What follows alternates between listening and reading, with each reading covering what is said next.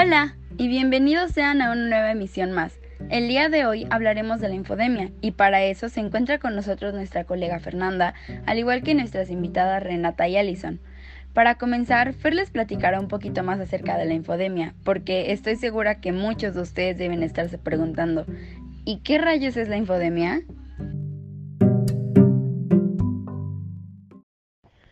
Eso nos encontramos nosotras, Así que no se preocupen, ya que resolveremos todas sus dudas.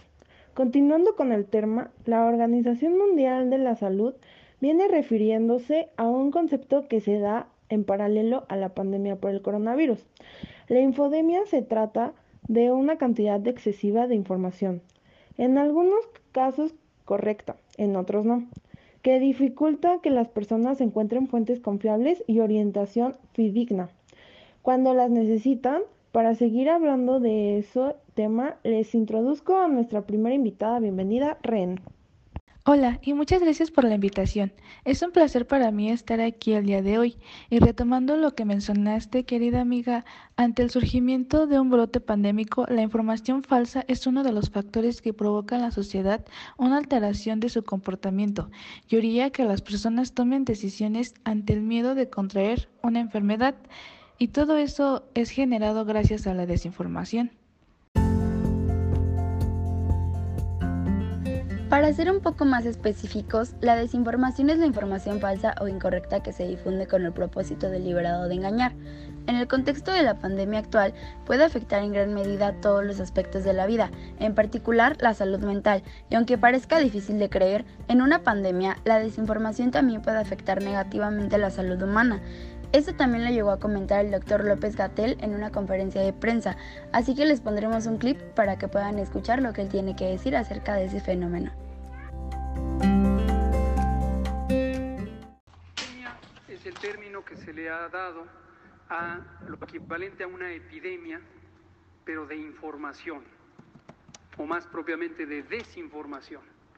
Este es un término que a lo largo de los últimos años, posiblemente eh, de manera particular los últimos 15 o 20 años, eh, se ha eh, estudiado por parte de distintas profesiones, los sociólogos y sociólogas, psicólogas y psicólogos, incluso antropólogos, especialistas en informática, en redes de cómputo, en fin, muchos profesionales han estudiado este fenómeno, periodistas por supuesto también, y es un fenómeno en el que se propagan como olas, como grandes olas, se difunden las noticias que no necesariamente son veraces. Hay estudios científicos que analizan cómo las malas noticias y las noticias falsas se transmiten a una velocidad mayor y a mayores distancias eh, que las noticias verdaderas y las buenas noticias. Hay otros factores por los cuales la infodemia puede empeorar la pandemia. Yo les mencionaré dos de ellos. La infodemia dificulta que los encargados de tomar las decisiones y el personal de salud encuentren fuentes confiables y orientación fidedigna cuando las necesitan. Las personas pueden sufrir ansiedad, depresión, agobio, agotamiento emocional y sentirse incapaces de satisfacer necesidades importantes. También la puede empeorar ya que no hay ningún control de calidad en lo que se publica y a veces tampoco lo hay en la información que se utiliza para adoptar medidas y tomar decisiones, al igual que puede afectar los procesos decisorios cuando se esperan respuestas.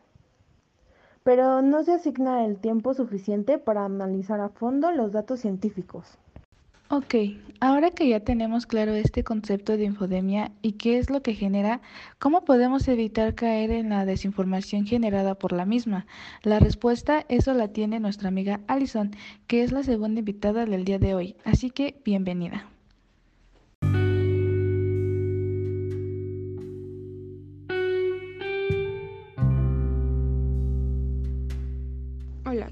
Estar aquí. Vayamos con lo que en realidad nos interesa. ¿Cómo podemos combatir la desinformación debido a la infodemia?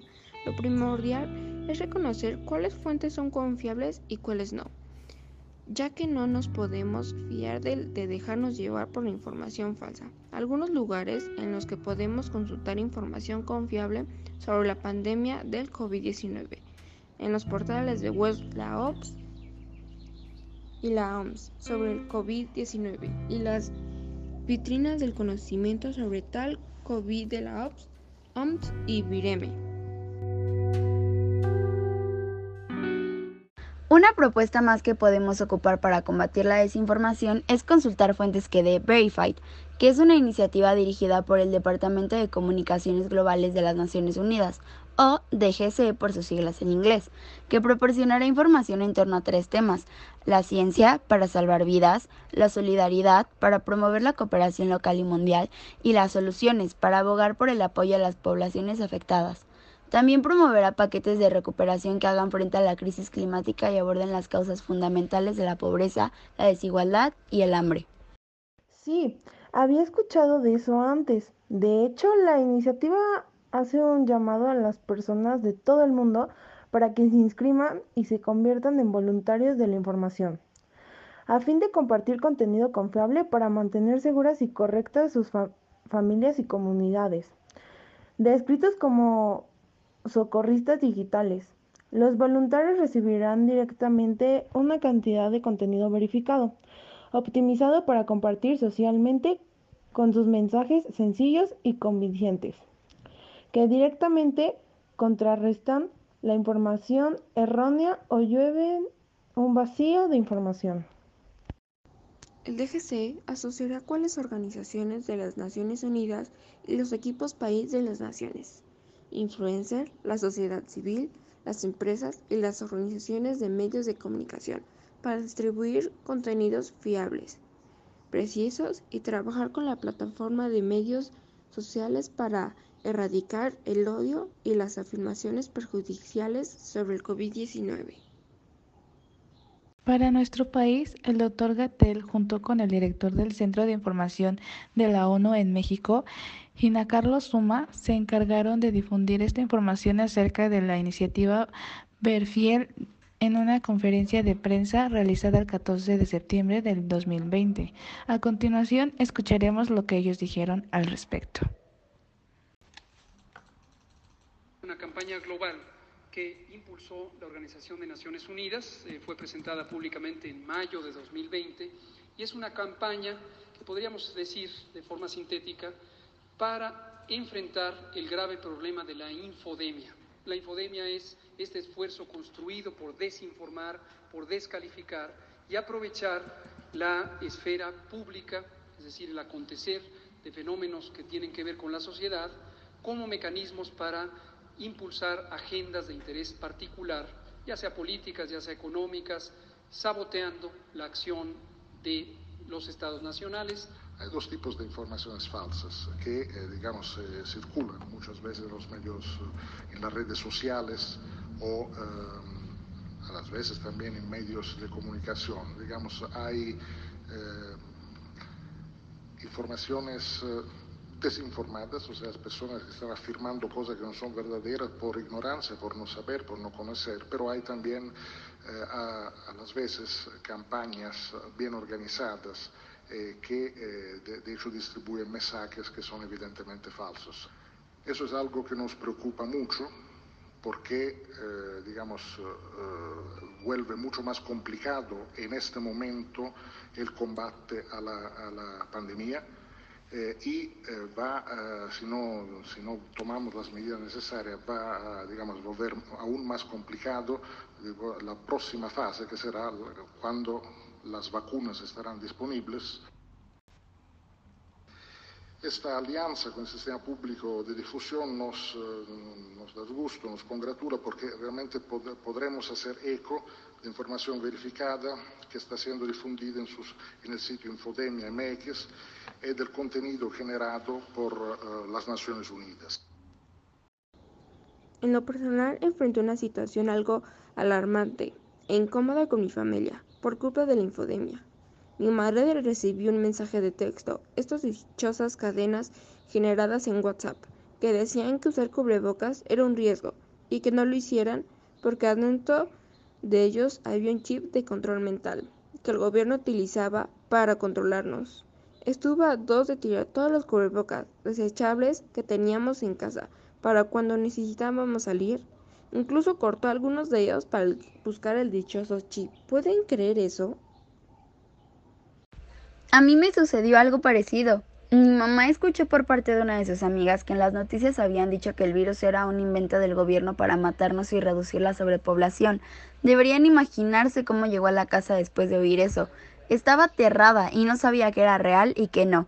Tuvimos que hablar con ella y tranquilizarla. Después de todo, esas teorías conspirativas no son comprobables, y las supuestas noticias en las que lo vio la amiga de mi madre fueron un chisme que oyeron de la amiga, del primo, de la tía, de la vecina, de ella. Toda una cadena de desinformación. Esto es una locura. Es por eso que debemos dejar que esta desinformación se siga esparciendo, y no solo en cuanto a temas relacionados con la pandemia, que sea la información de cualquier tema en general.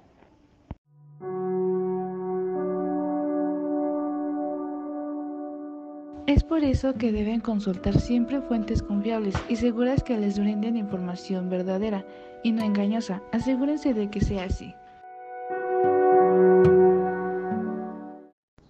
Ya saben, pueden seguir nuestro consejo dados en el podcast de hoy y probablemente en el futuro podemos realizar un nuevo episodio en el cual les ayudaremos a distinguir todo tipo de fuentes para saber si son confiables, no solo las relaciones con la pandemia.